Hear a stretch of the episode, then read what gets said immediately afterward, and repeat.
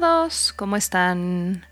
Estamos aquí de regreso un día más para platicarles de cosas raras y en este día serán cosas un poco mórbidas, no tan mórbidas afortunadamente, pero no soy solo yo, como ustedes ya saben, me acompañan Jime, esa persona de la que siempre sé su nombre y nunca me va a sorprender con cosas que tengo que memorizar de último segundo. Hoy voy a, hoy voy a hacer patita suavecita.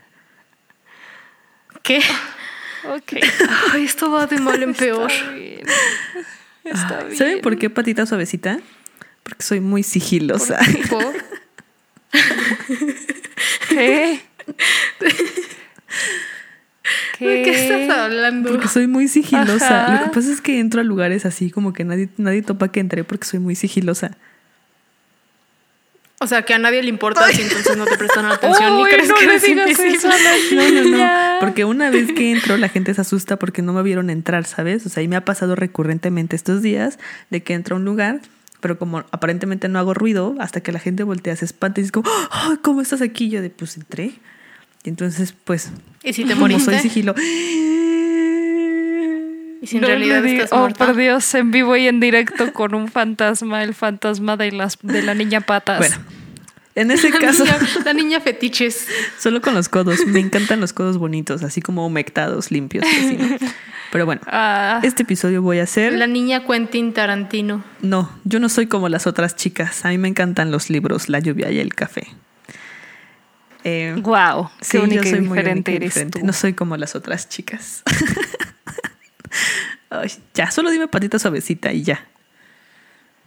Está bien, intentaré. ¿O No, sí. Eh, ¿O no? No, sí. que sí. Que sí. Te estoy diciendo que sí, diciendo mi que nombre sí. de oye. Ey, que sí me vas a decir, Patita suavecita. hoy desayunaste payaso. Sí, la verdad es que sí. Me eché unos tacos de, de payaso. Está bien. Payaso los que ¿Ya? seguimos en cuarentena. Ay, los odio. ¿Terminaste tu no, chistoreque? los amo a todos, los quiero mucho. Ah. Saludos a todos, los quiero mucho, los quiero Oh. mucho. Saludos, saludos. Les mando abrecitos apretaditos. Saludos cordiales.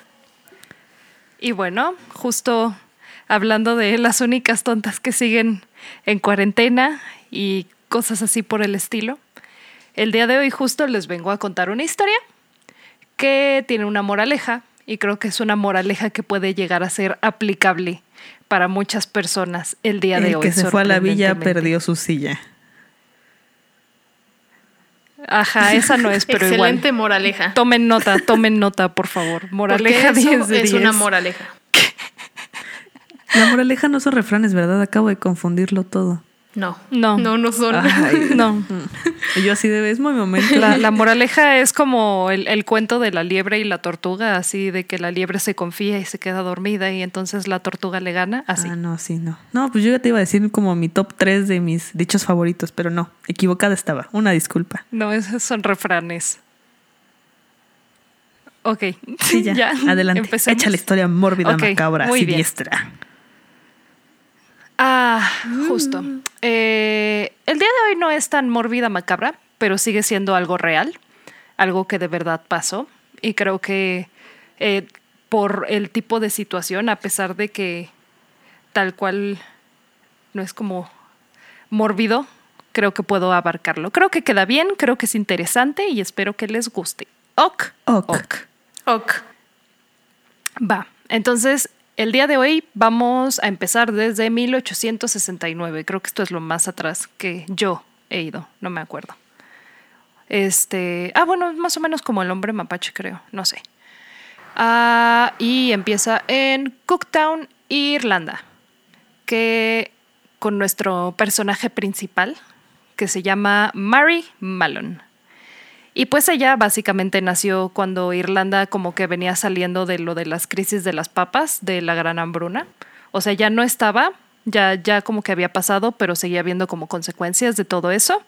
Muchos granjeros se habían muerto de hambre y su familia era de granjeros y seguían, había como pedos ahí como de sindicatos. Entonces, muchas, muchas cosas pasando en, en Irlanda. Entonces, cuando Mari cumplió 15, siendo ya toda una adulta integral, completa, independientemente, por completo. Ya una quedada. Ajá, Básicamente. básicamente. dijo Safo, así, adiós, ahí se me ven, y se fue de Irlanda a vivir a Estados Unidos a buscar la mejor vida, con unos tíos que vivían ahí. Se fue de mojada. Y ella, ajá, básicamente, eh, comenzó a trabajar como con ellos, como mucama, nada más ahí trabajando en su casa, sirviendo, etc.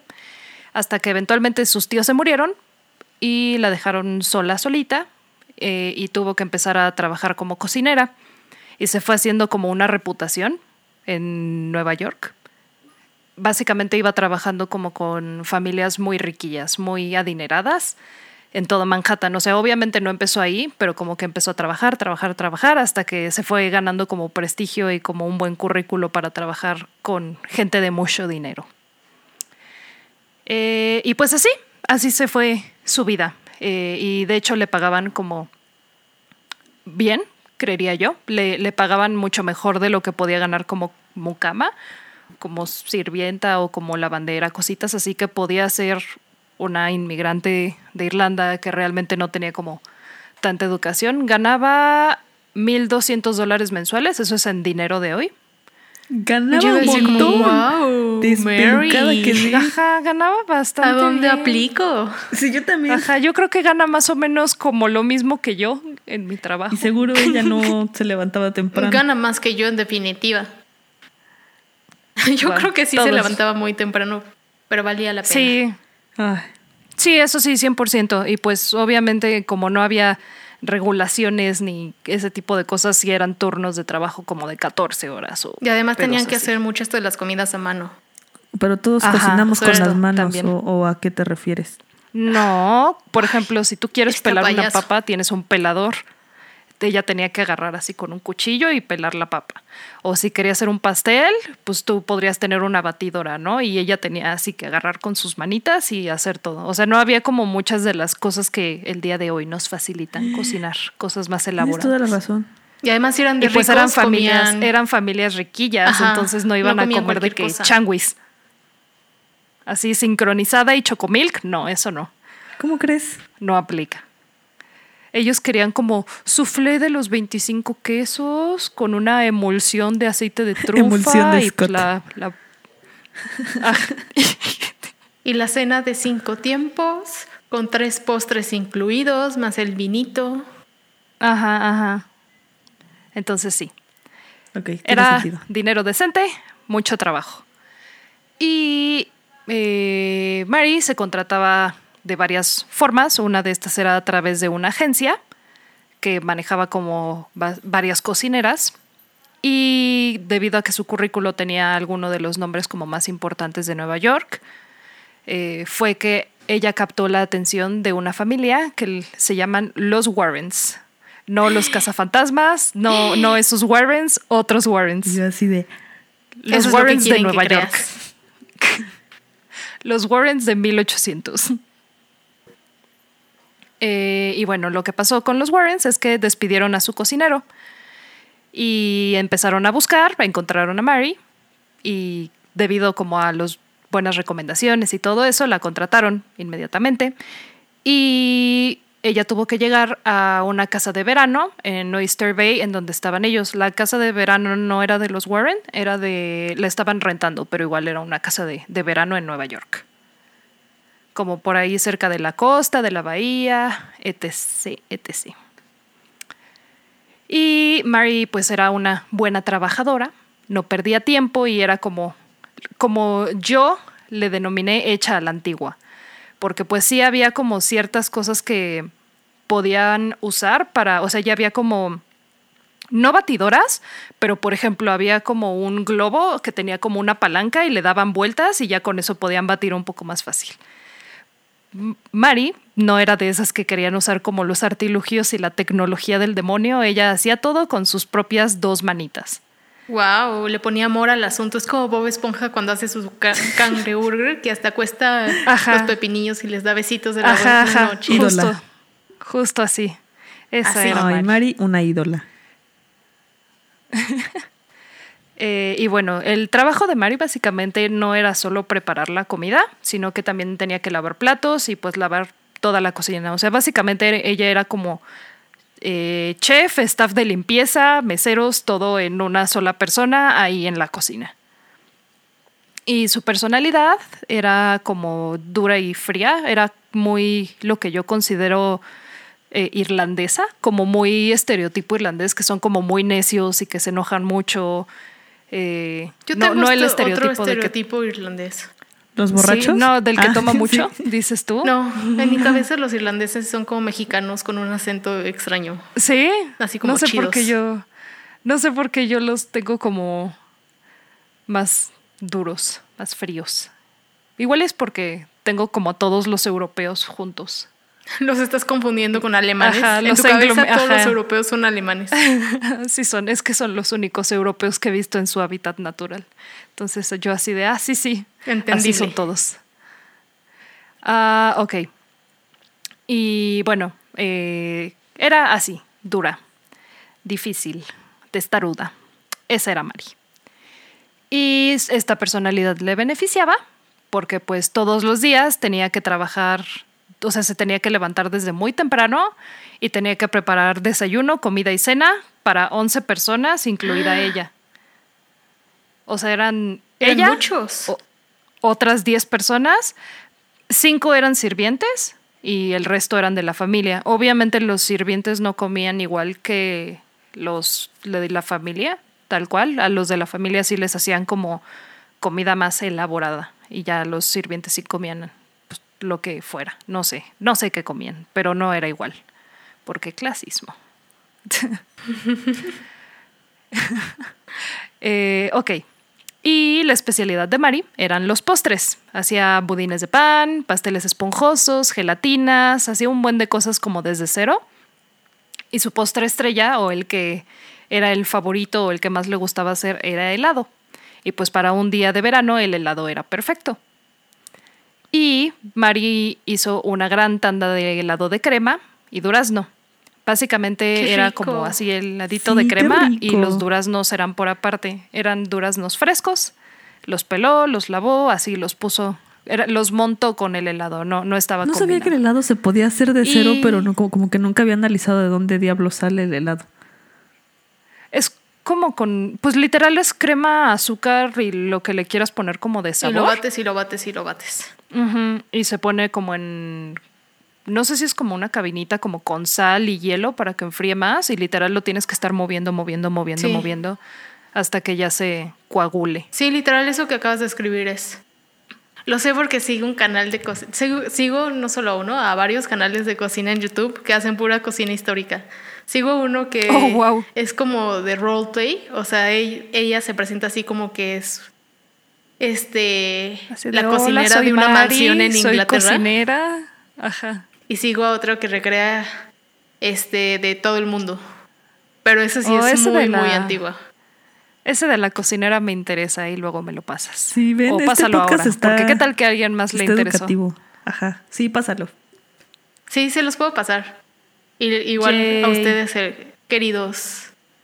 ¿Cómo dices? Por ahí ¿Radio escuchas? Yo les digo Radio podcasteros, escuchas. pero a Sophie no le Trifectalivers, gusta. Ah, tú les dices de todo. Menos de lo que son. táticos, trifectáticos, ese es el nombre. Les voy a decir amigos. Según yo, igual es como 1800. amigos. Esta persona. Amistades, amigo. Ajá. Porque además está vestida, está. Iba a decir chava, pero claramente no es una chava, es una señora. Oh, O sea, es- está recreando a una, pers- a es- una persona que sí vivió, ajá. que sí fue real, y la familia a la que servía también era real, y la cocina también se supone que es bastante auténtica. Oh, wow. Vaya, vaya. Todo lo va haciendo igual así a mano. Y me acordé ahorita justamente porque hay un episodio en donde hace helado. Oh, qué padre. Sí me interesa, lo Sí, quiero yo también. ver. Este, a ver, pero ¿en dónde nos quedamos? En que estaba Así- haciendo hacía helado. Donde hacía helado. Ajá, hacía su helado así de cero. Y hizo una tanda grande como para servirle a todo mundo, incluso hasta el jardinero le tocó helado. Eh, No. Fue a todos, a los Warren y a los que trabajaban ahí. Y pues nada más pasaron los días y Mari seguía con sus labores en la cocina hasta que un día por ahí de agosto, Margaret Warren, que tenía nueve años, Decía que estaba muy cansada, no quería salir de la cama para jugar con sus hermanos y se estuvo quejando como de un dolor de cabeza todo el día. Eh, fueron como pasando los días sin que le dieran mucha importancia. O sea, por ejemplo, día uno fue eso. Día dos como que le empezó a dar fiebre. Eh, después empezó como con diarrea. Entonces, como que no estaba tan preocupados porque en ese tiempo, en ese entonces, era como bastante común la cólera, el smallpox, varicela, creo que es smallpox. Sí. Como ese tipo de enfermedades que le daban a los niños en verano nada más porque salían a jugar y cositas así. Entonces le daban los remedios que había como para ese tipo de cosas generales. Cocaína, por ejemplo. Por ejemplo, unas líneas ahí. Ay, Dios mío. Este, y pues ya, como que no le dieron importancia. Pero Margaret no presentaba mejoría y de hecho iba empeorando cada día con día. Y su fiebre era cada vez más alta, llegó hasta los 40 grados, al punto de causarle alucinaciones a la niña. Eh, sus otros síntomas eran tos, diarrea, dolor de cabeza y todos esos también iban empeorando como entre más tiempo pasaba al punto de que las mucamas se pasaban literal todo el día cambiando sábanas, lavando sábanas, cambiándole telas frías en la cabeza para bajarle la temperatura, dándole baños como con hielo, cosas así. Eh, y fue hasta que a Margaret le salió un salpullido por todo el cuerpo que ya su mamá decidió llamar a, un doctor. señora. ahora. Sí, creo que con la fiebre de 40 grados ya. y la señora hasta que vio las ampollas. Eso sería suficiente. ahora llamaremos a un experto. Cuando la niña ya tenía moscas posadas sobre ella y los ojos en blanco fue cuando... Mm". y la niña... la niña ya había hecho su transformación a vampiro. La niña ya se estaba enfriando. ya se le había bajado la fiebre. Ya estaba más. Ya estaba en fiebre negativa. Ya estaba, en, estaba azul. Ya estaba en el más allá y menos en el más acá. Ya podía ver a, la a mamá Coco. La niña ya estaba en un concierto de Valentín Elizalde. Ay, no. Bueno, y luego. Ah. ¿Y, luego, ¿y ahora qué? Este. Ah, bueno, ya llevaron al doctor y les dijo que tenía fiebre tifoidea, que es un tipo de salmonela altamente contagiosa. Creí que nada más ibas a decir que el doctor les dijo que tenía fiebre y ya. Y yo así de nombre. Ah, no, gracias, pues, tiene, gracias, experto. Tiene temperatura la niña. Sí, no, este. Sí. No tiene un pulso. doctor. Ay, no, tiene pulso. Ah, caray. Ya intentó, ya intentó reiniciarla. intentó apagarla y volverla a prender. Ay. Bueno, ya, y luego. Pobre niña. Este, es que además tengo que esperar a que terminen de hacer sus chistes. Yo no, ya, ya, acabé, ya acabé. Este, ok, y bueno, ya, nada más. Es un tipo de salmonela que en ese entonces mataba a una de cada cinco personas que lo contraía, más o menos. Por ahí se va. Este, y bueno. Ahora les voy, antes, antes de que continuemos con esto, les voy a dar un poco de datos de tifoidea para que todos tengamos, todos estemos en la misma página, tengamos el mismo, el mismo contexto y los mismos datos ahora, ahora sí. Eh, y bueno, los primeros casos de tifoidea se empezaron a dar en los inicios de 1800 y de hecho no fue hasta 1880 que por fin se le puso nombre y se concretó que era lo que lo causaba, que es básicamente una bacteria que se forma en los intestinos de las personas infectadas. Eh, no había un tratamiento para tifoidea en los años en los que estuvo viva Barry y los Warren y donde pasó esto. Eh, hubo como un antibiótico, una medicina hasta 1949 y la vacuna... O sea, te daba y era como de, ah, bueno, pues ya haciendo ¿Mande, O sea, te daba y Ah. era como de, ah, pues ve haciendo tu de, testamento, ¿no? "Mm, Bueno, pues que te vaya bien. Ay, saludos. Saludos a Valentín Elizalde. Eh, Sabía. Este, ah, había una vacuna y esta se hizo en 1896, pero no este no se usaba para el público en general, se usaba para el ejército. Primero se usó en el ejército inglés y luego en Estados Unidos se consiguió en 1916 y también se usó para el ejército. O sea, realmente no, el público en general no, no tuvo como, la población no tuvo como acceso a vacuna y tratamientos ya hasta como, creo que fue en 1900 tal vez 11 que fueron las primeras vacunas, pero también eran como para los riquillos y así. Y la razón por la que eran como para el ejército y todo eso es porque pues había guerras y cosas así. Y se la pasaban mucho en África y...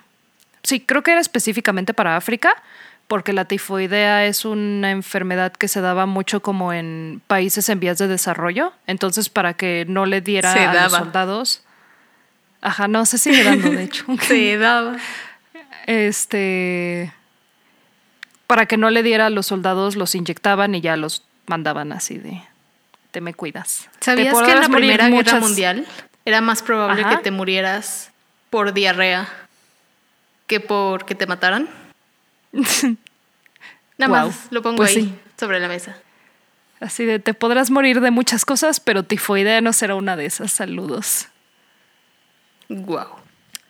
Eh, ok, veamos rápido síntomas. Eh, se empiezan a mostrar más o menos entre 6 y 15 días de haber estado expuestos y son debilidad, dolor abdominal, fiebre que incrementa a lo largo de los días, dolores de cabeza, vómito, extrañamente estreñimiento y o diarrea, o sea, puede ser uno u otro, Bueno, haces popó o haces demasiada popó. Ajá, ajá, exacto. No in between. Uno u otro. Eh, y en algunos casos se llega a dar un salpullido, que son unas manchitas color rosa, como las que le salieron a Margaret. Si no, o sea, lo peor es que ni siquiera es garantizado que te dé el salpullido. Imagínate que a la niña no le hubiera dado salpullido. Su Pues igual que había sí. que hacerle, no había ni medicinas ni piensa vacuna. la niña. O sea, Bueno, esa niña ya sí. estaba. Ya, ya estaba su tumbita muy cavada y todo. Yo estaba cantándole los angelitos en el cielo. Ajá, justo. Eh, y bueno, se puede diagnosticar de varias maneras. Puede ser por sangre, desechos o médula ósea. Desechos me refiero pipí o popó. Y justo el principal método de contagio es por ingerir heces de una persona infectada. Y lo que estoy diciendo no es que agarres acá un pedazo de caca y digas qué exquisito manjar, sino que más bien de alguna manera partículas de, Esta morra. de caca hayan llegado. Qué rico Pues es que no sé. ¿qué tal que creen Ojalá así? producción pueda poner la canción de Ratatouille así mm. de que That's some, that's some gourmet shit Pero right there. Y tú así tal vez no, pero "Mm". puedes cantarla. Ay, no. Yo, ay, no. Cualquiera puede cocinar. Ok, y justo, o sea, no digo eso. Lo que digo es que literal a tu comida puede llegar una micropartícula invisible de una microcaca infectada cómo- y que ¿Y tú te cómo comas vuela eso. eso? O sea, es como por no lavarse las manos. Ajá, o sea, es por contacto directo, no era una enfermedad eh, aérea Ah, ok. que te pudieras contagiar como por respirar o porque abrieras la boca y viniera la partícula de caca así uh, a tu lengua. Y de hecho había como mucho, ah, ¿cómo decirlo? Prejuicios, porque justo porque era una enfermedad como de clase pobre, entre comillas, digamos. Eh, había como muchos periódicos que literal hacían como sus ilustraciones de como la mucama que estaba haciendo la cama y alrededor tenía como una nube así malvada que decía tifoidea y los niños la estaban respirando, entonces ya se iban a morir. Como Margaret. Ajá. Ajá, algo así. Pero pues no, no es por eso, era, era por literalmente por ingerir. Tienes que comerte algo de alguien infectado. Listo. Y ya, con esto podemos regresar a nuestra historia. Espero hayan disfrutado su clase de ciencias, de medicina. Yo no soy doctora, si dije algo mal, perdónenme. Yo solo, yo sé usar Científica, Google. Yo no tengo... Ajá, yo, yo sé leer y pensar y escribir. Yo no soy doctora. Yo escuché científica, gracias. Sofía. Yo escuché, reclámenle Ah. si dijo algo mal. no, por favor. Ah. Etiquétenla. Etiquétenla. Sí, díganme todo lo que dije mal, por favor. Ah, ok, regresando a los Warren, no los cazafantasmas, los Warren con la hija con tifoidea. Eh, entonces, con esto sabemos que básicamente todo lo que podían hacer era tratar los síntomas más severos y esperar lo mejor para su hija. Y la buena noticia de todo esto es que si llegaba a sobrevivir, tendría inmunidad a la enfermedad para siempre. You go, Margaret. Uh, digo, algo bueno. Oye, porque Dios da y Dios quita. Digo, Porque cuando Dios cierra una puerta, abre una ventana. Dios mío. Como dice así. el dicho. Como dice la Como dice, moraleja. como dice la moraleja. Ah, ok. A ver, entonces, pasaron cinco semanas y cinco personas más se infectaron. La señora Warren, la hija mayor, dos mucamas y el jardinero. Y a este punto ya tenían una hipótesis de lo que podía estar pasando, que era que el agua de beber estaba contaminada con el virus y la gente de la casa la había consumido y había contraído la enfermedad. Entonces, como estaban convencidos de que este era el caso, los Warren y todos sus sirvientes empacaron sus cosas y se fueron de retache a su casa. O bueno, ¿Cómo casi que a su todos. casa? ¿Esa no era Eh, su Es que casa? esta era la casa. No, lo dije al principio. Oh, repítemelo. Era una casa de verano que estaban rentando. Repruébala. Ok, ok. Nada más Maestra estaban- científica Sofía, repruébala. Repruébala en podcast. Muy mal. No po- platica mucho, no pone atención. Platica mucho. y el periquito en el sello ahí. Este- A mí me ponían mucho ese. No sé por qué, Ajá. yo casi ni hablo. Ah, sí, me imagino. Sí tienes cara de ser un estudiante ejemplar. Ajá. Gracias. Sí, callada y tímida. Soy callada, tímida e inocente y tengo la mirada. Va.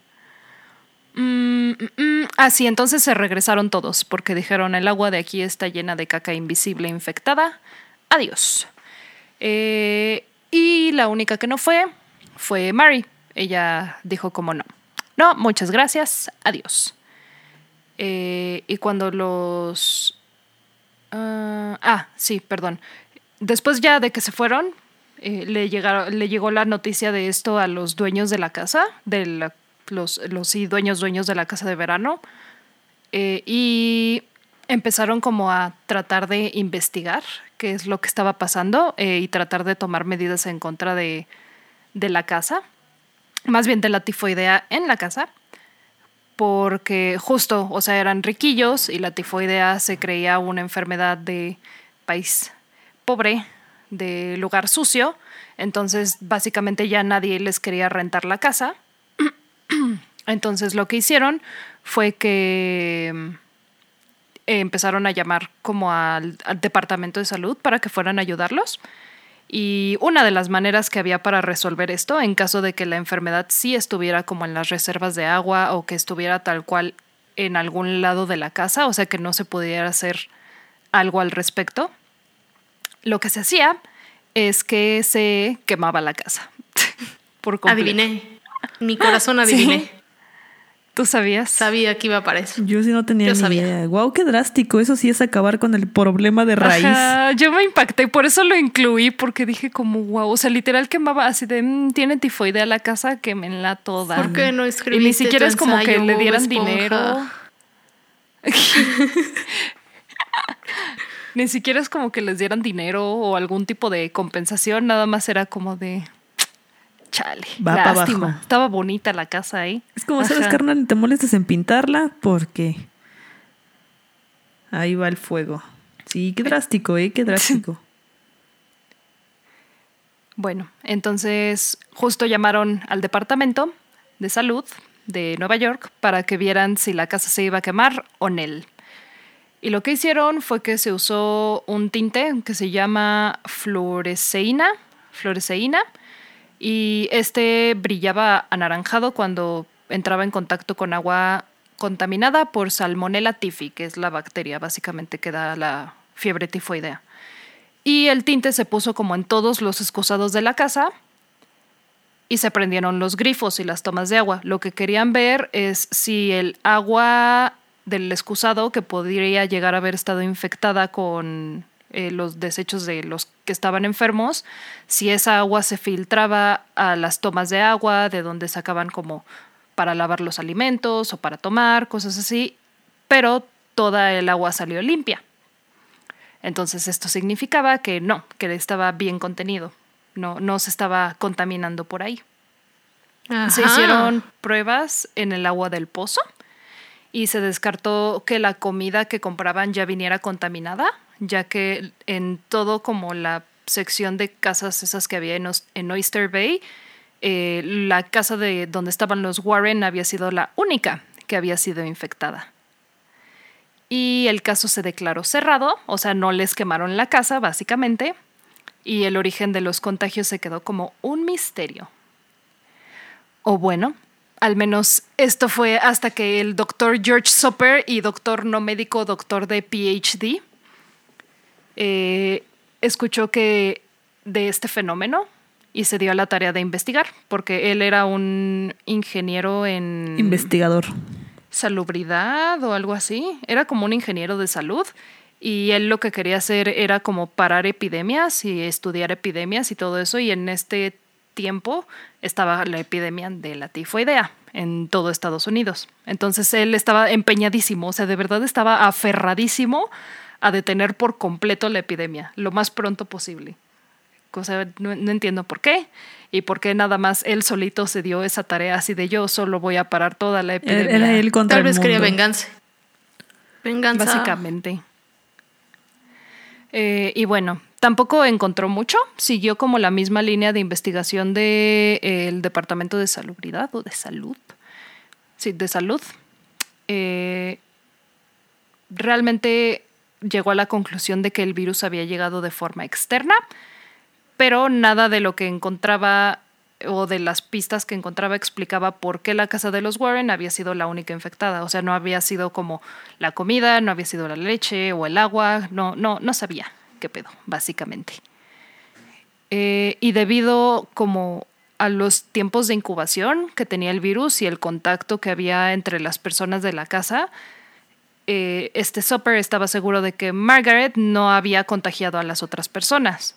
Esto es porque, o sea, las mucamas tal vez, porque ellas son las que la atendían, pero por ejemplo el jardinero ni siquiera entraba a la casa y él también había tenido tifoidea más o menos en ese mismo eh, ventana de tiempo.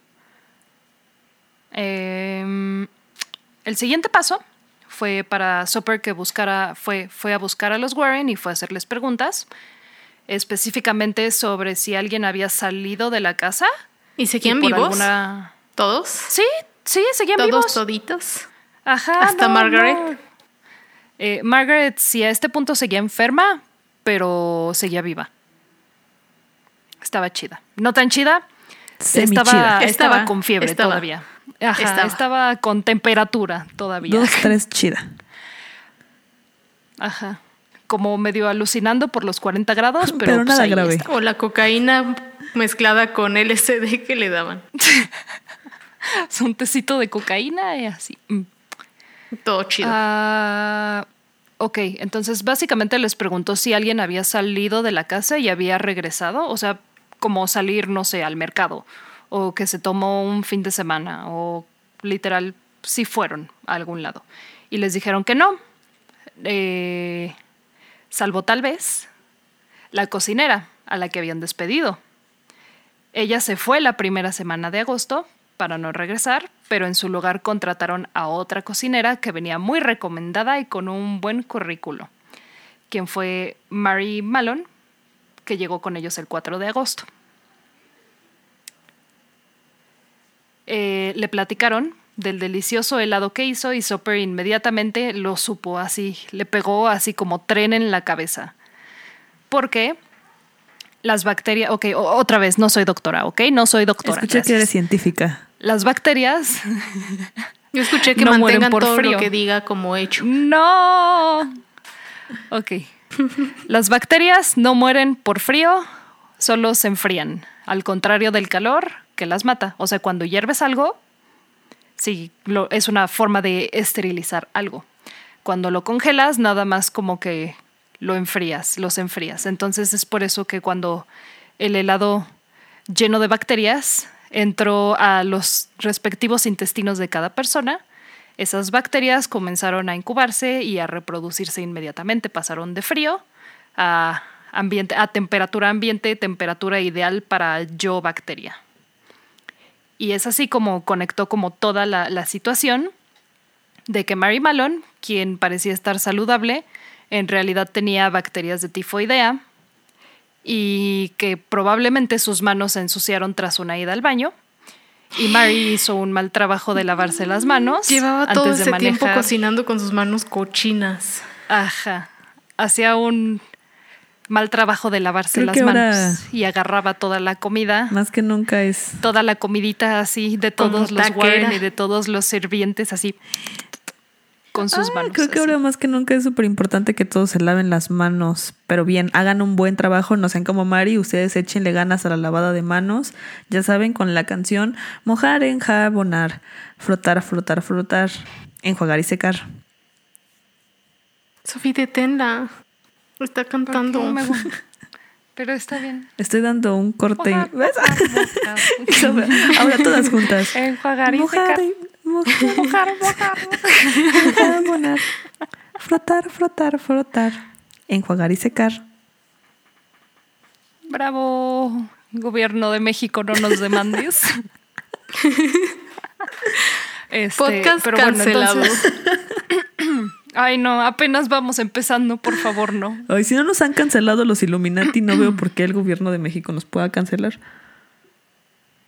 Es que todavía no les llega el podcast. Cuando les llegue, vas ah, a ver. Vas a ver. ah, bueno, pasa a ver. Eh, básicamente, Mary agarró así con sus manos todas cacasientas los duraznos y los peló así con sus uñas, así le encajó las uñas a los duraznos y agarró y hizo su rico helado así con sus manitas. Agarró la crema, la agarró así, la sirvió con sus manos y la echó en la máquina y le hizo así la amasó con sus manos, le dio la forma al helado cuando se lo sirvió con sus manitas. Ajá. qué asco. Y, qué asca. Y le sirvió todo su delicioso helado. Entonces ella era la sospechosa principal del brote de tifoidea en la casa de los Warren. Eh, el problema aquí es que ahora tenía que encontrar a Mary, quien se había dado a la fuga cuando los Warren se fueron de la casa de verano y Soper quería encontrarla para averiguar si efectivamente era portadora de tifoidea, o sea, si sí tenía tifoidea, para tratar de detenerla. Eh, y pues para esto ya habían pasado varias semanas desde que se le vio por última vez en la casa de verano. Entonces fue a la agencia donde la ofrecían de cocinera y le dijeron que realmente no sabían en dónde estaba. Qué eh, pésima agencia. Ajá, es que el problema es que no trabajaba siempre nada más con la agencia, sino que a veces como por anuncios del periódico veía a alguien que necesitaba un cocinero, entonces se ofrecía o la recomendaba a alguna otra familia y, e, e iba. O sea, no, no era nada más por la agencia que conseguía trabajo. Mm. Lo que sí le dieron fue una lista de siete familias en las que había trabajado antes. Y entonces fue literal a cada una de las direcciones de cada una de las familias. Ah, mm, y no, como que no consiguió mucho porque las familias tal cual no recordaban casi nada o no sabían. No, no estaban muertas. Solo eran, solo no les importaba la gente que trabajaba con ellos. Entonces era como, ¿Mari? ¿Mari quién? ¿A poco aquí trabajaba alguien que se llamaba Mari? y además en ese entonces que todos eran Mari. También, sí. Eh, y luego los sirvientes tampoco los ayudaban, pero más bien era porque no querían hablar de Mari o como porque trataban de protegerla de alguna manera o porque decían que ella no hablaba mucho de ella o que no interactuaban mucho en general. Ah, la única cosa que descubrió de toda esta visita fue que en seis de las siete casas a las que había ido Mari había habido un brote de fiebre tifoidea. Y nada más de esas siete familias había dejado a 22 personas infectadas y en una de las casas, nueve de las diez personas que vivían ahí se enfermaron. O sea, literal, sin enfermarse, nada más quedó Mari y el padre de familia, que se quedaron entre todos a cuidar a todo mundo y que por su gran ayuda y por quedarse y por ayudar y todo eso, eh, le dio 50 dólares adicionales a su salario normal. 50 dólares de ese entonces, en este entonces, Oh, wow. no sé cuánto sea 50 dólares. Suena mucho. Sí. Sí, probablemente sí sea mucho. Esa Mari no se lavaba bien las manos. Guácala. Guácala. Pero bueno, es. Sí, sí, guácala. Ah, eventualmente el señor este, Soper, la encontró trabajando para otra familia adinerada en Park Avenue. Y Mary ya llevaba ahí algunas semanas. Entonces, para cuando este señor la encontró, ya había empezado el brote de tifoidea en esa casa. Ew. Había tres personas infectadas, lo cual llevaba el número ya 25 que supiera este señor que habían infectado. Entonces eh, le dijeron que la fue a- más bien a buscar a la cocina, confiando en que en cuanto le explicara la situación y lo que estaba pasando a causa de su descuido, como que ella entendería, igual y querría tratamiento o ayuda médica, como algo así, tratar de, tratar de dialogar como gente civilizada. Uno Eh, esperaría. Uno esperaría, sí. Pero la, la realidad es que no se sabe cómo fue la conversación o qué fue lo que dijo este tipo para que dañara el orgullo de Mari. Pues seguro le insinuó que estaba cochina. Ajá, o sea, es que literal, mientras fui leyendo más de este tipo, me di cuenta que sí era como medio insensible, como que estaba medio meco. Yo siento que no sabía hablar, o sea, no, como que según él era muy civilizado, pero seguro era como de, oye, es que estás hedionda. Y pues, qué pedo, ¿no? Ya párale. No, pues sí. Y la señora así de... Hasta la señora se puso súper eriza, entonces, ¿no? Ajá, o sea, porque él le trataba de explicar, pero ella no entendía como una persona saludable que no tenía problemas o síntomas estaba enferma, o sea, porque ella lo único que sabía es que ella no estaba enferma. Y él le decía que sí, que sí estaba enferma, que tenía tifoidea. Entonces ella como que era un eh, jalar y jalar de eso, entonces la señora cada vez se enojaba más y él diciéndole que no, que no tenía tifoidea, que nunca había tenido tifoidea, que ella limpiaba su cocina, este, y insistió que la dejara en paz. Este, él le dijo que la iba a dejar en paz, pero que tenía que hacerle algunas pruebas, nada más para ver que no estuviera enferma. Cuando ella preguntó qué tipo de pruebas, él le contestó que necesitaba muestras de orina, heces y sangre. No, hombre. Entonces, ajá, ella explotó así, se terminó de emperrar, vaya, por una solicitud tan vulgar. Entonces tomó un tenedor de trinchar que tenía ahí cerca y se le dejó ir al señor. Literal lo persiguió. Mary. O sea, el bro dice que corrió hasta vi- vivía en Park Avenue, entonces dice que salió de de la propiedad y que siguió corriendo como por una cuadra hasta que llegó al parque, que nunca se detuvo a ver si la señora lo seguía persiguiendo o no. Wow, reina. Ya sé, y un, ídola un, otra vez. Este tenedor, un tenedor de trinchar es como en las caricaturas o en sí, es que no nada más me, me acuerdo en las caricaturas de esas madres de los tenedores que usan como para las salchichas, que tienen nada más como dos picos, pero que son picos así gigantes y súper Ujú, filosos. Como para Sí, el, sí el jamón entero, Ajá. ¿no? Para que lo sostengas en, que lo, en lo que ajá, lo partes, ajá, ¿no? ajá, ajá. Ajá, ajá, ajá, justo. Ese, ese Meroles. Entonces ya, terminó y me lo imagino como en The Office, viendo a la cámara. O sea, después de todo eso, me, me imagino a este señor como en The Office, viendo a la cámara y diciendo como, creo que no entendió que quería ayudarla. porque literal le dio la perseguida de su vida y no, no, no logró nada. No No, logró que todo nada meco, ya me, puedo imaginar perfectamente cómo, cómo se lo dijo Sí, y que- además con... Sí, el estereotipo era que eras pobre y cochino si tenías esa Ajá. enfermedad. O sea, básicamente Ajá, le dijo a ella, eres pobre y cochina. Como no se va- y ella era como una Le persona dijo, "Eres muy pobre orgullosa. y cochina Literal, y necesito es que tu literal pipí". sí le dijo eso. Básicamente. Eso le dijo. Pero es que básicamente eso le dijo. Con el tacto Ah. de una piedra. Ajá. Eres pobre Entonces, y cochina. Lo, lo, lo Tienes bueno o lo malo de esta tu pipí. eh, ok, Soper todavía no, no estaba listo para Era darse como por vencido. Spirit, el corcel indomable, y dijo, no me Ajá. rendiré. Ajá, así mero. Eh, la evidencia de que Mari era portadora era circunstancial a este punto. O sea, sí había estado en las siete familias, sí había habido casos, pero realmente evidencia dura sería así tal cual, que fuera el análisis de algo de ella que dijera, tiene tifoidea, señora tifoideosa. Y eso no lo tenía. Entonces Soper la emboscó en su casa un día cuando ella venía regresando del trabajo.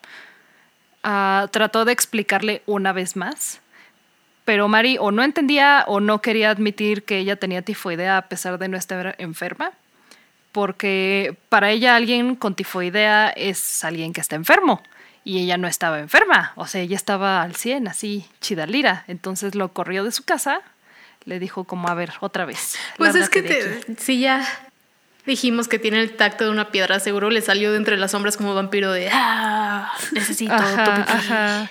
De un arbusto súper de caricatura. Sí.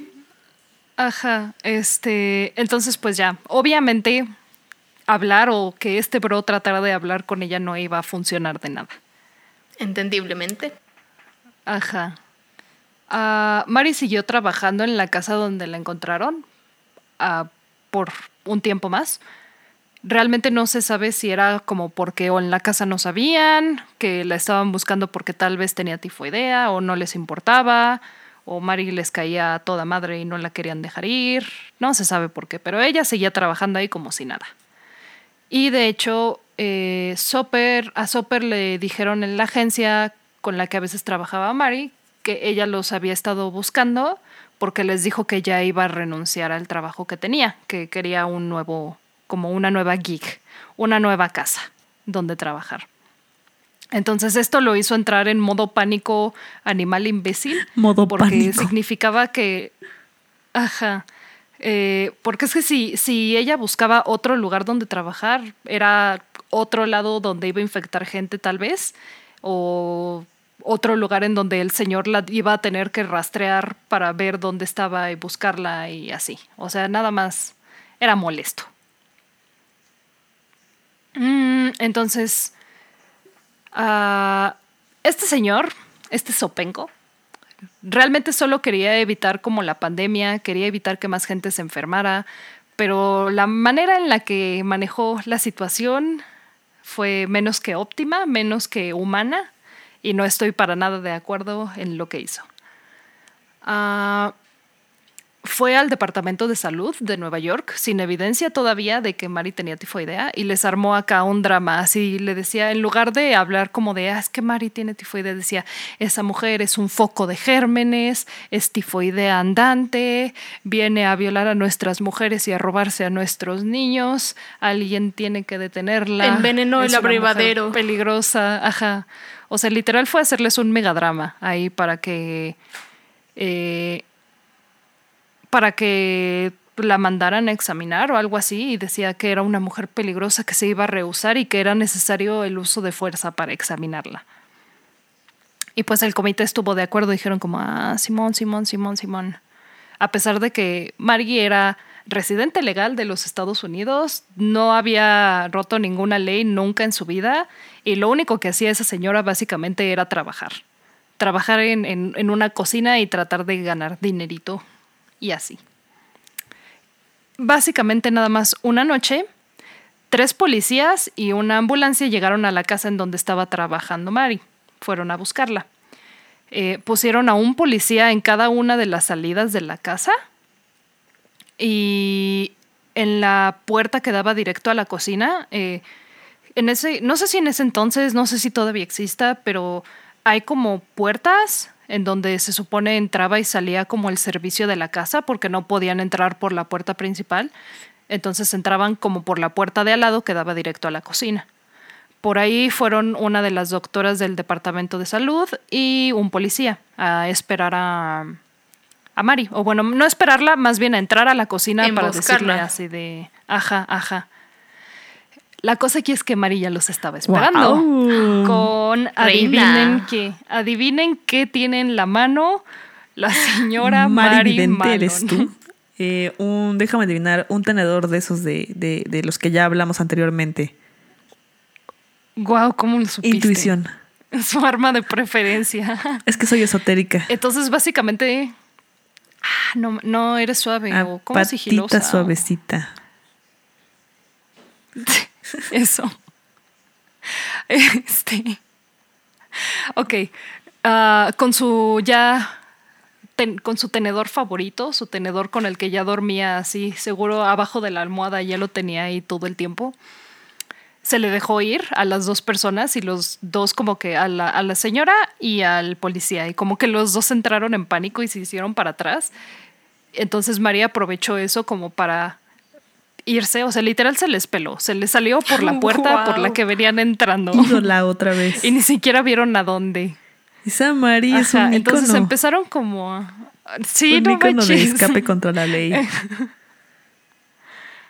Empezaron a, a buscarla y como que adentro de la casa no la encontraban, eh, hasta que vieron afuera que había como pies en la nieve, como huellas en la nieve que llevaban a una barda. Y esa barda al lado tenía una silla. O sea, estaba puesta la silla como de cierta manera para que se pudiera brincar la barda. Mary, como de mi pobre angelito, ya había preparado todo. ya estaba todo listo. Ya tenía todas sus trampas listas. Eh, entonces, esa barda cuando se cruzaba daba a la casa de los vecinos. Y a los vecinos le preguntaron sobre Mari y ellos dijeron que no la habían visto.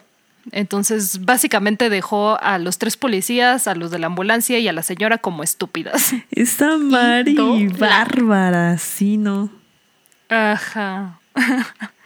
Eh, los del departamento de salud, o sea, los jefes de la doctora esa, les dijeron que básicamente no podían regresar hasta que tuvieran o las muestras o a Mari. Así que siguieron como buscando por ahí, voltearon toda la casa, trajeron a dos policías más y a- eventualmente cuando estaban como afuera, así yo creo que ya estaban contemplando la vida así de, "Ah, maldita sea. En los botes de vieron una como puerta de un como, como un cobertizo, como algún tipo de estructura así, que estaba tapada la puerta como con botes de basura. Eh, y vieron que en los botes, o sea, en la puerta se alcanzaba a ver un pequeño pedacito de tela azul. Y el uniforme que usaban en la casa ahí de las sirvientas era un vestido azul. Entonces, Guau. básicamente fueron a abrirlo y adentro estaba Mari, quien empezó como a decir de groserías, a lanzar puñetazos, eh, así, a pelear, básicamente. Y lo que pasó fue que las mucamas la habían escondido. eh, nada más como que la llevaron ahí, la encerraron, le pusieron los botes y cuando les preguntaron así de, ¿la has visto? Dijeron, "Mm, no, no, por aquí no está. Yo no sé dónde se fue. Pero pues la encontraron y se la llevaron entre cuatro policías la tuvieron que cargar para subirla a la ambulancia.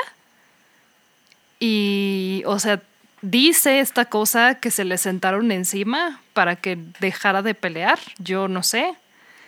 No lo pondría por encima de ellos, que se le sentaran encima a esa pobre señora. Seguro estaba toda fuerte. Seguro sí. Sí, sí, es que sí. No quise mencionar esto porque se me hace súper culero de su parte, pero la describen un buen como una mujer burda, como, o sea, literal, eh, leí, leí algunas partes como de un libro para esto y literal tienen un capítulo que se, di- que se llamaba Walk, eh, camina más como hombre que como mujer. O sea, básicamente, como era una señora como grande, muy irlandesa, como con la barbilla muy ancha, como Mary, cositas así. Ajá, le decían que era, o sea, dicen, ay, es que era muy fuerte, entonces era como, como un hombre y no sé qué, o sea, Eh, eh. Sí, o sea, solo Eh. era muy fuerte. Ajá. A lo mejor entonces sí se tuvieron que sentar sobre fuerte. ella. Es que imagínate toda la condición que agarraba de que batiendo con sus manos, todo lo que dices que hacía como sin utensilios de apoyo. Seguro Sí, estaba, caminando y moviéndose todo el día Ajá. y corriendo de un lado a otro, coordinando cosas. Seguro estaba mamadísima. Sí, sí, seguro estaba mam ajá, ajá. Sí, Está Mary. mamadísimo, hijo puta llegó, así llegó Mari a la así Mari. así llegaba. Con su trinchi. Así pedía trabajo. Denme trabajo de cocinera, hijo de su puta, estoy mamadísima. Ay, Ah. Mari. Pero bueno, entonces sí, se la llevaron al hospital, a Mari. Eh, y bueno, ya en el hospital la metieron como al ala de aislamiento, en donde vivía en un cuarto completamente en blanco. O sea, el techo, las paredes, el piso, la cama, el lavabo, tenía como un excusado ahí también. Todo era blanco, o sea, era como un manicomio. Lo único que le faltaba era que tuviera acolchonadito los, las paredes y así. Qué groseros. Y también le quitaron su ropita y le dieron una bata de baño blanca, que era lo único que podía usar también. Ah, no podía usar el teléfono, no podía escribirle a nadie, literal la tenían como secuestrada ahí, porque obviamente ah, no estaba enferma, o bueno, no, no sabían si estaba enferma o no, entonces realmente no tenían motivo para habérsela llevado de, de esa manera. Mm, Eventualmente recolectaron las muestras que necesitaban. Mari sabía que querían esto, entonces trata, literal como que trató de aguantarse, de no usar el excusado y así, pero pues obviamente eventualmente tuvo que. Y en cuanto lo hizo fueron así como corriendo así de go, go, go, go y se metieron todos a, a agarrar las muestras del excusado. Y la sangre que necesitaban también se la sacaron sin su consentimiento, obviamente. Ah, se mandó a examinar. Necesitaron como 10 hombres para eso. Sí, seguro. Ay, reina. Mari es una ídola, de verdad, wow. Este, se mandaron a examinar como todo lo que habían sacado y salió negativo en dos de las tres pruebas, en sangre y orina salió negativa, entonces en heces fue donde salió positivo y con eso sabían que las bacterias estaban alojadas en su vesícula. Y pues tras descubrir esto, Soper con ayuda de su, ¿cómo se dice? Con su lengua así tan elocuente, con su labia, trató de decirle que... eh, trató de decirle que lo, lo que le estaba pasando, que sí estaba enferma, con otro discurso, o sea, con su labia así de, es que, o sea, es que esto es tu culpa, porque es que si tú te lavaras las manos mejor, o es que si fueras más limpia. Seguro o sea, es era de esos que usaba palabras aquí todas para sonar más inteligente. Ajá. O seguro era como de esos que dicen I'm a nice guy, pero luego dicen puras mecadas todas pendejas y tú así de, ah, ¿qué? Que solo, o sea, sí, sí saben mucho de un tema, pero para la vida en sociedad no saben nada. Ajá, algo así. Entonces, obviamente, la señora Mari se volvió a enojar y no aceptó ninguna de las soluciones que le daba Soper. Eh, la cual la solución básicamente era que entrara a quirófano y que le extirparan la vesícula. Y pues tras el secuestro, el hostigamiento, todo lo que había sufrido Mari por culpa de este güey, obviamente, bueno, no sé si obviamente, pero lo entiendo, ella creía que, o sea, ella estaba segura de que querían matarla para vender todos sus órganos. Ay. Guau, Entonces, sí por fue- eso ella no... No, no sigo su lógica, pero No, yo sí la sigo. Mira, mira, sí, yo sí, y te, totalmente. y te voy a Yo explicar por qué. la sigo. Esta señora de verdad estaba convencida de que no tenía una sola cosa mal. Ajá, Porque, pues, lo entiendo. Ajá, porque eran 1800 tarde, 1900 tempranos. En- no, no sabía que literal podía haber gente que tuviera enfermedades y que pudieran no presentar síntomas. Entonces, literal, pa- a ella le estaban diciendo es que estás enferma, estás enferma, pero pues ella se sentía bien. Y literal lo que hicieron fue que fueron a su trabajo y la secuestraron. O sea, se la llevaron de su trabajo y no volvió a salir. O sea, ya llevaba como una semana encerrada ahí. Ajá. Y llegó el señor a decirle como, oye, es que, ¿qué crees? Como si estás enferma, te vamos a tener que sacar un órgano para que ya te mejores. Y la cosa es que mm, ya le habían dicho antes que no, es que es por tu intestino, no, es que es la vesícula o es que es por tus manos. O sea, como que le decían varias cosas, pero como que ella no entendía que todo sí tenía que ver, o sea, que sí era Ajá. todo lo que le estaban Pero diciendo. digo, eso no es una como tan alejado a es la como- realidad. O sea, así como ella no creía que estaba infectada actualmente en pleno 2020, tenemos gente que cree que no está enferma y entonces no toman. Es que esa es la moraleja de la No- historia, le estás sí le guau. Es que la gente asintomática es como, pero yo me siento Ese es el bien. refrán de la historia. ¿Por qué debería usar cubrebocas? ¿Para qué lavarme las manos si yo me siento súper bien? Mírame, estoy sano como manzano. Y es como de sí, cabrón, pero tú no sabes si eres asintomático o no y andas infectando a todo el mundo como Mari. No sean como Mari. No sean o sea, Mari. excepto sí. O sea, Ajá, sí exacto. sean Mari y peleen con el patriarcado y con 10 hombres a la vez, pero lávense Exacto. las La manos. clave está en lavarse las manos. Seguro con un puñetazo podría haber roto la pared de donde la tenían encerrada. Seguro sí. Este. Y bueno, entonces sí, ella no quería hacerse lo del el procedimiento porque estaba segura que nada más la iban a extirpar los órganos para venderlos. ok. Ah, y bueno, eventualmente, porque ustedes podrán decir, oh, van a sacar a Mari de aquí, ya que, pues ya saben, ¿no? Ya la van a sacar. No. Ah, la llevaron a una isla que servía como un hospital. Así como Alcatraz, básicamente, así.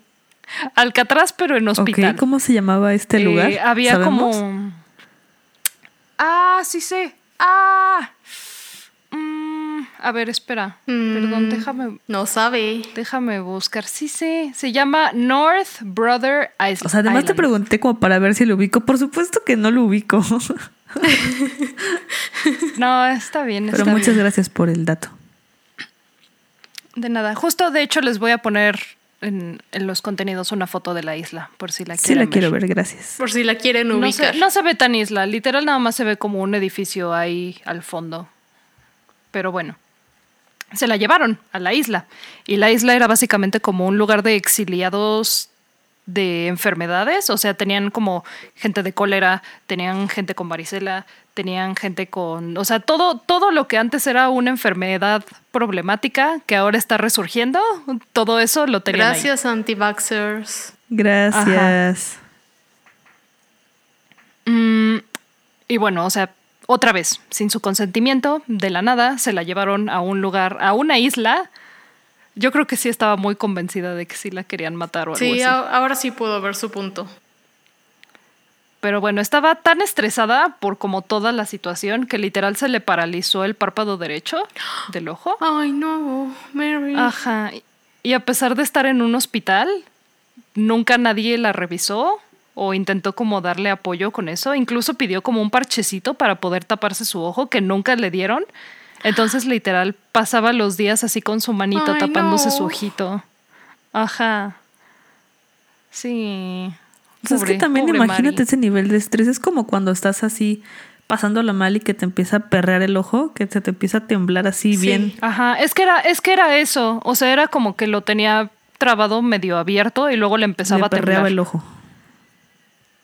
Ajá. Y en la noche se ponía como un como una venda para apretarse el ojo para dejárselo cerrado porque si no no Ay, podía no. dormir. Ay, no. Es que imagínate esos niveles de estrés. Ajá. Sí, pero bueno, le- les alegrará saber que eventualmente se le quitó su, su parálisis del ojo. Sí se recuperó de eso. Yay. Fue, fue momentáneo nada más. Igual fue feo lo que le hicieron, de que nadie le ayudó y no le hicieron nada, pero no vivió así para siempre.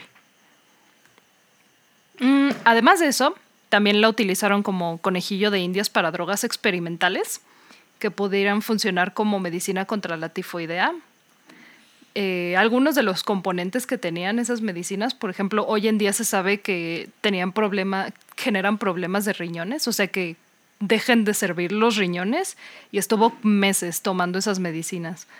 que ni siquiera le servían a ella porque esos eran como para para el tipo de tifoidea que estaba creo que en el hígado o algo así y ella lo tenía en la vesícula, entonces ni siquiera le servía bien. Pero pues igual ahí la tuvieron tomando medicinas, nada más porque sí. Y estuvo alrededor de tres años encerrada. ¿Cómo crees? Eh, igual no se quedó como tan sentada de brazos cruzados.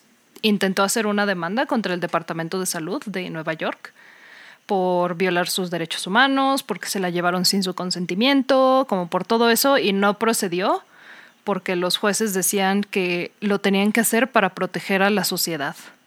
Malditos. Ajá.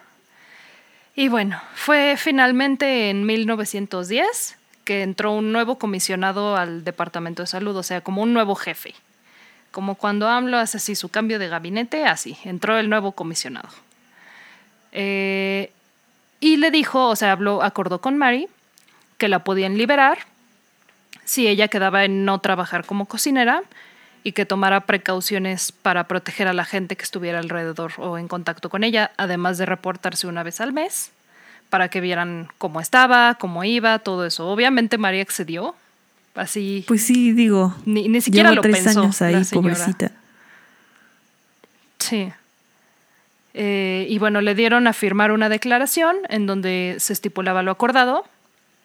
Básicamente eso, de que no podía trabajar como cocinera, que tenía que cuidarse y que tenía que tomar precauciones, medidas higiénicas y que tenía que ir a reportarse al Departamento de Salud para nada más, para verla, para ver que estuviera chida.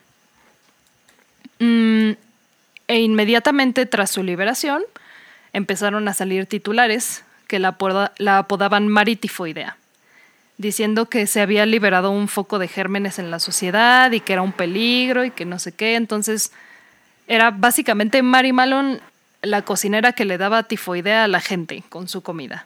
Eh, como un buen de encabezados amarillistas de ese tipo que la satanizaban un buen y que la trataban como si tuviera lepra, básicamente.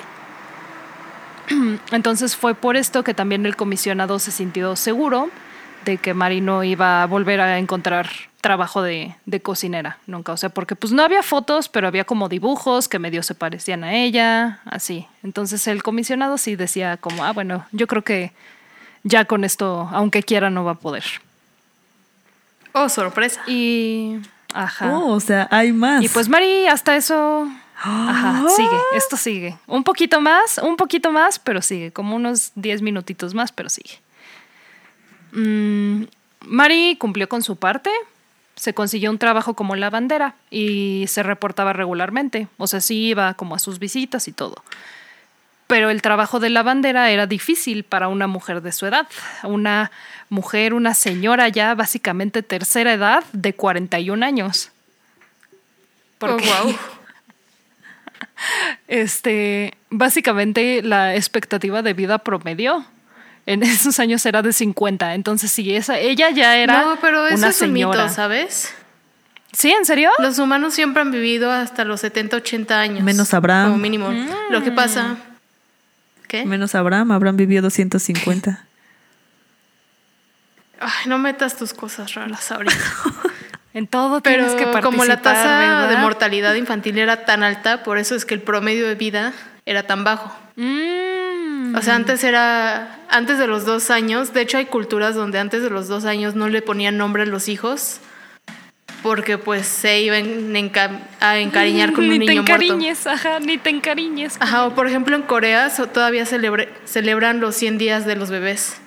Porque a partir del 100 día de... Sí, del día 100 ya era mucho más probable que el niño sobreviviera.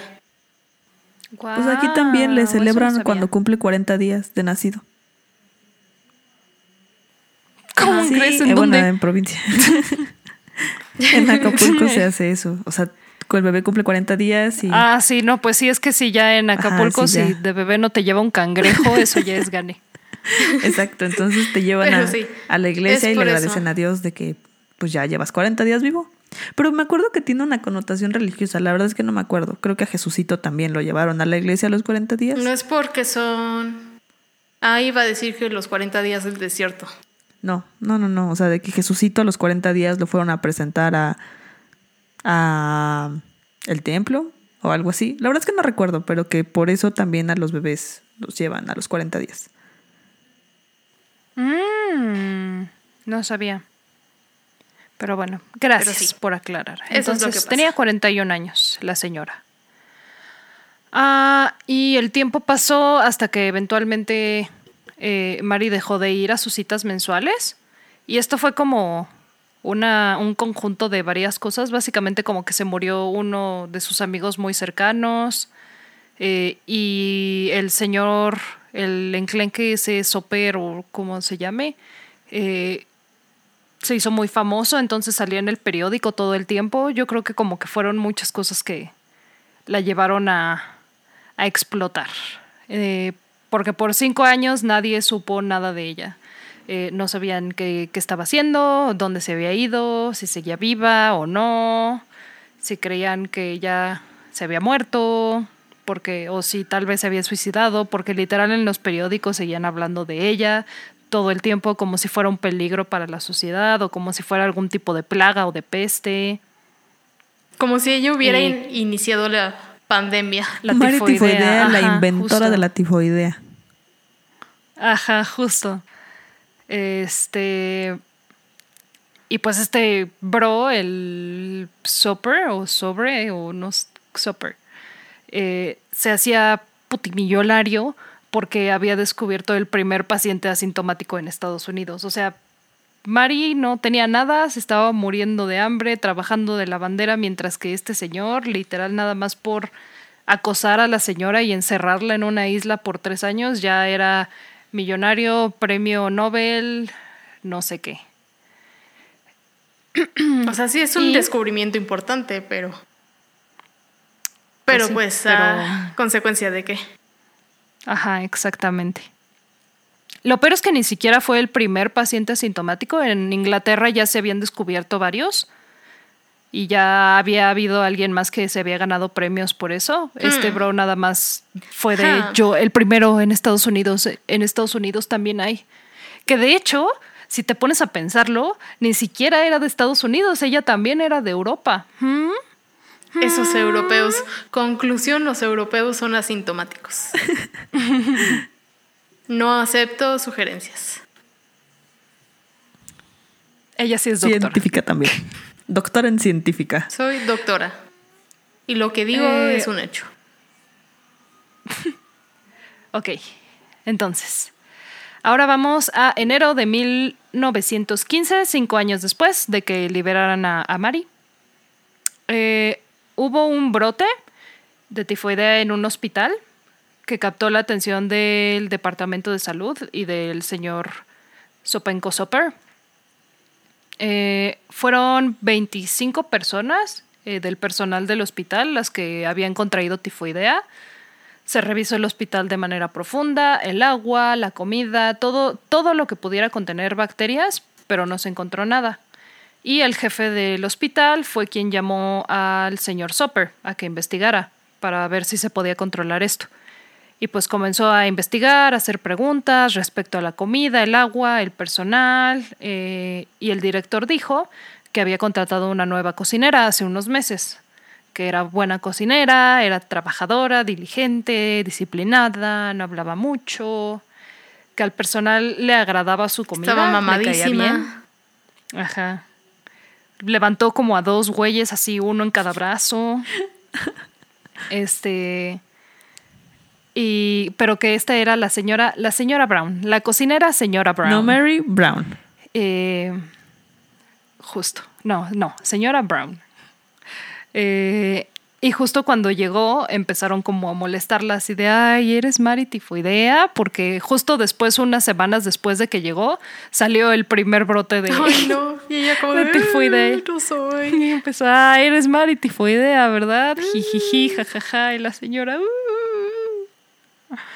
Eh, entonces, Soper obviamente quería hablar con la señora, pero en ese momento ella ya se había ido. Y la señorita Brown nunca volvió al hospital después de ese día. Eh, dice este hombre que él sabía que era Mari tifoidea porque justo ahí en la cocina había encontrado una nota que estaba escrito con la letra de Mari que él reconocía en todos lados, entonces que él estaba seguro de que era ella. Pero esa es la historia que él cuenta, entonces yo no le creo mucho, la verdad. Yo creo que nada más no regresó y se quedó como estúpido. Yo también creo eso, Pero- totalmente. Me quedo con esa versión. Desafortunadamente esto no tiene un final así de feliz, porque en cuanto vieron que podía ser varitifoidea, empezaron la búsqueda eh, y la verdad es que los detalles son como suenan sonaron muy falsos a mi parecer eran como sí y es que la vieron entrar a un edificio entonces un policía sacó una escalera de tres metros y la puso para entrar en la ventana del baño donde estaba pero adentro había dos perros y el policía de su bolsillo sacó un pedazo de carne y se lo aventó a los perros para que lo dejaran pasar. O sea no estoy mintiendo esto de verdad venía en de donde lo leí entonces eso no lo creo mucho Wow. Pues, Película ¿qué de? Avengers. ¿El poli quién era? Así como, y el poli se llamaba Batman, Ajá. ¿no? O sea, ¿qué onda? Ajá, justo. Y yo así de, mm, ok, sí, nada más la encontraron. Seguro se la encontraron a la pobre señora caminando en la calle. Y le dijeron, o algo "Ey, así. Y fue como, alto "Ey, ahí, tú, maritifoidea.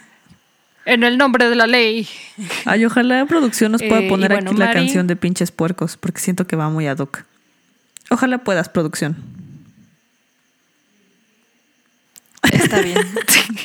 Pues ya que. sí, supongo.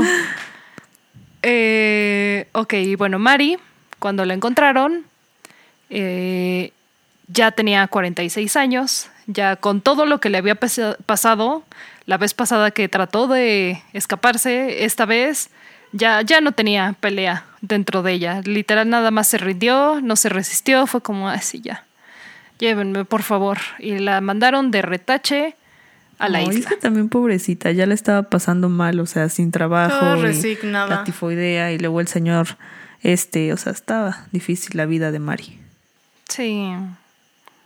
Este, y bueno, mm, se investigó y se pudo comprobar que la señora Brown era Ma- Mary Brown o Mary Malon o Mary Tifoidea eh, y se encontró que tenía otro alias que era Mary Benhoff y vieron que había sido otro nombre que también usó para conseguir trabajo en otras zonas de Nueva York. Trabajó en restaurantes de Broadway, en hoteles fancy, en hoteles no tan fancy.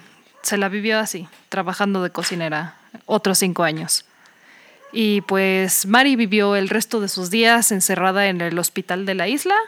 Murió con 69 años de edad a causa de un paro cardíaco y se estima que en el total de su vida contagió a creo que 59 personas y de se murieron tres. Fin.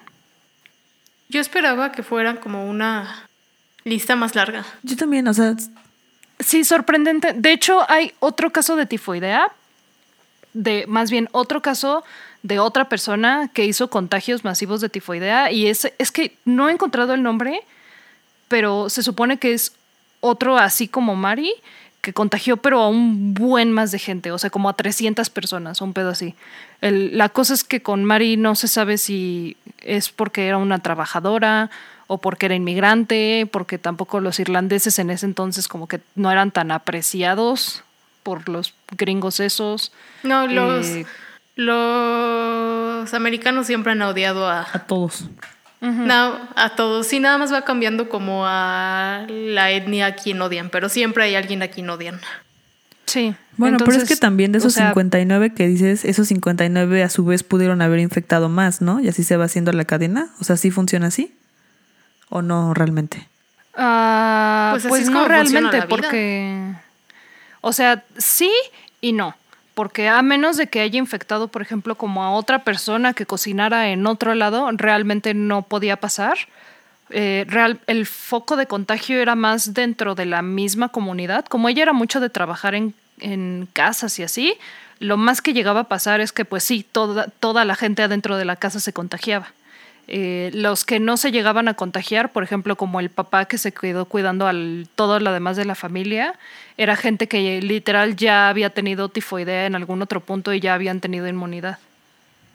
Entonces, o sea, realmente la enfermedad no salía de las casas por lo mismo de que eh, se quedaban adentro de la misma casa hasta que ya estaban bien. O sea, entre ellos sí se hacía como un conglomerado aquí raro de enfermedad, pero fuera, salvo por Mari, no había contagios. Oh, wow. Oh, wow. Tan tan. Wow. ¿Qué aprendimos hoy? ¿Qué aprendimos con esto? ¿Cuál es la moraleja? ¿Cuál es tu moraleja? La moraleja es Lávate las manos. que si La moraleja Ajá, es que te laves las casa. manos, que tomes las precauciones adecuadas en caso de que sepas que tú tienes una enfermedad, que eres un peligro para otras personas, incluso si no sabes que tienes una enfermedad, porque si, o sea, puede que seas un- una trabajadora que no tiene opción de trabajar o no, pero sabes que eres una trabajadora que tiene la opción de ponerse un cubrebocas, ponte el cubrebocas, por favor, no salgas. Ah, pero ¿sabes qué? Mucha gente Órale. le pone mal el cubrebocas. Creo que he visto a más gente usar mal el cubrebocas que usándolo bien. O sea, casi todos sacan la nariz y es como por... O sea, literalmente, creo que, el- no sé, voy a decir algo, el 70% de la gente que veo mientras voy a laborar, porque los que no sepan, yo ya dejé el home office, ya voy diariamente a laborar. Eh, en el camino veo y, y el 70% de la gente trae la nariz de fuera o trae el levanta papadas, ya saben que es el cubrebocas en, Sí. en la papada, el esconde papada, el Sí. levanta papadas, y así, o sea, no sé. O luego lo traen, pero para hablar y toser y cosas así se lo quitan. Ah, ¿Eso para qué es como, oye, estás perdiendo todo el punto? Ay, Dios mío. Ay, Dios mío. Lo siento, es que hoy Este es el momento, este es momento El sonido, de el silencio de Ya resignación. sé. Pero la moraleja sería quédate en casa, lávate las manos, eh, come frutas y verduras, eh, No seas no maritifoidea. seas maritifoidea. Ay, no, pobre señor. La verdad es que yo empecé sabiendo muy poquito de esta historia. O sea, sabía lo de que era una señora que contagiaba gente y que se cambió el nombre y que era una cocinera cochina que no se lavaba las manos. Por Pero dos. no sabía todo lo demás que le Como que le hicieron. agarras o sea, afecto, porque ¿no? sí o sea, sí. Ajá, es que sí, pobre señora. O sea, sí estuvo mal lo que hizo, pero tampoco es como para que la secuestraran, ¿sabes?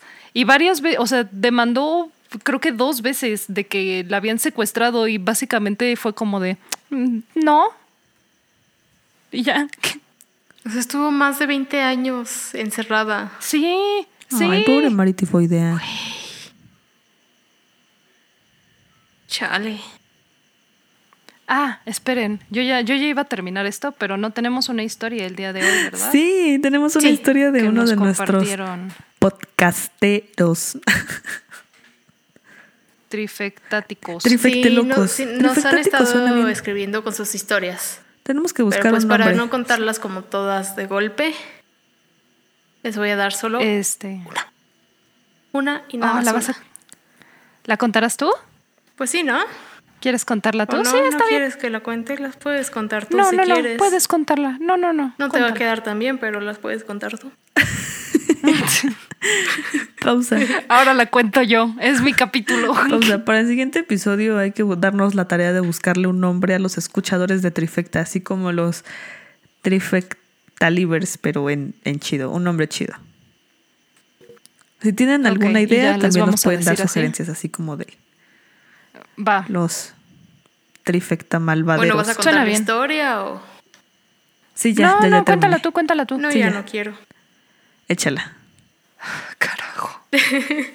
No, bueno, recapitulando un poco para ponerlos como en contexto sobre la historia, es que en mi capítulo, o sea, el de la Torre de Londres, si no lo han escuchado, escúchenlo, se los recomiendo. Son, Yo también, me gusta. conté cinco historias de los fantasmas que viven en la torre, más uno extra, que es el fantasma de los animales del zoológico que se han muerto ahí. Porque, de nuevo recapitulando, recordemos que los animales también pueden tener fantasmas. Lo más común es que se queden fantasmas de mascotas, porque se quedan como con el pendiente de... O sea, nos quieren, básicamente. Nuestras mascotas nos quieren mucho y a veces se mueren y se quedan con el pendiente de cómo está mi humano. Y entonces sus fantasmas se quedan aquí. los de la Torre de Londres no es una historia tan bonita, esos fantasmas fue por muertes violentas, entonces regresemos a la, los fantasmas bonitos. ¿Cuánto contexto? Ajá. Y entonces, un trifectero, una trifectera, como, Trifectática. ajá, Trifecta eso, liver. nos cuenta que hace como dos años justamente se murió su perrita y se murió en su casa. Y dice que ella siempre se dormía debajo de la cama en el cuarto de su mamá. Y que unos días después de que falleció, ella estaba en su cuarto y escuchó cómo roncaba. Y escuchó cómo el sonido venía del cuarto de su mamá.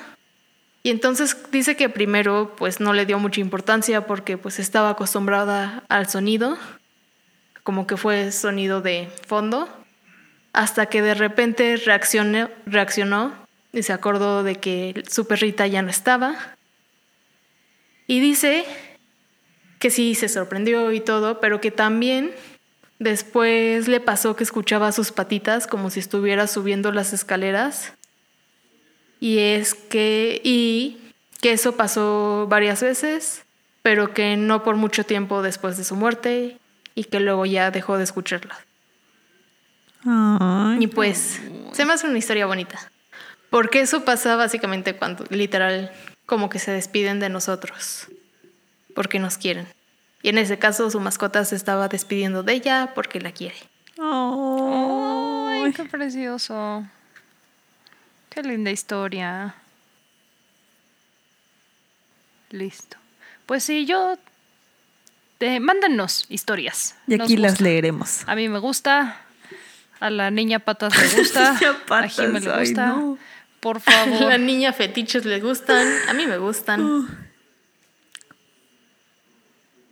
Entonces sí, por favor.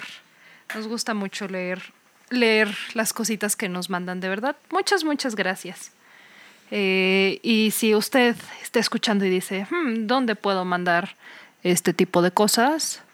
Ah, pues puede ser a arroba podcast trifecta en Twitter y arroba trifecta podcast en Instagram. Por cualquiera de esos dos medios nos ponemos en comunicación con usted que nos quiera mandar algo, por favor. Eh, respondemos en todos lados. Así que, ah, sí, también no olviden checar esas mismas redes sociales para nuestro contenido interactivo, que en, esta, en este caso no fue tan interactivo, pero si quieren chismosear de cómo se veía Mari o cómo se veía el doctor Lepero ese que tenía cero tacto o la isla y muchas cosas más, métanse ahí para chismosear. Sí, señor. Y creo que esto ya es todo por hoy. Mm, sí, eh, veo, veo aquí unos bailes de que es todo por hoy. Entonces sí, tomaré eso como un sí. Muchas gracias por escucharnos y hasta el próximo lunes. Adiós. Adiós. Adiós.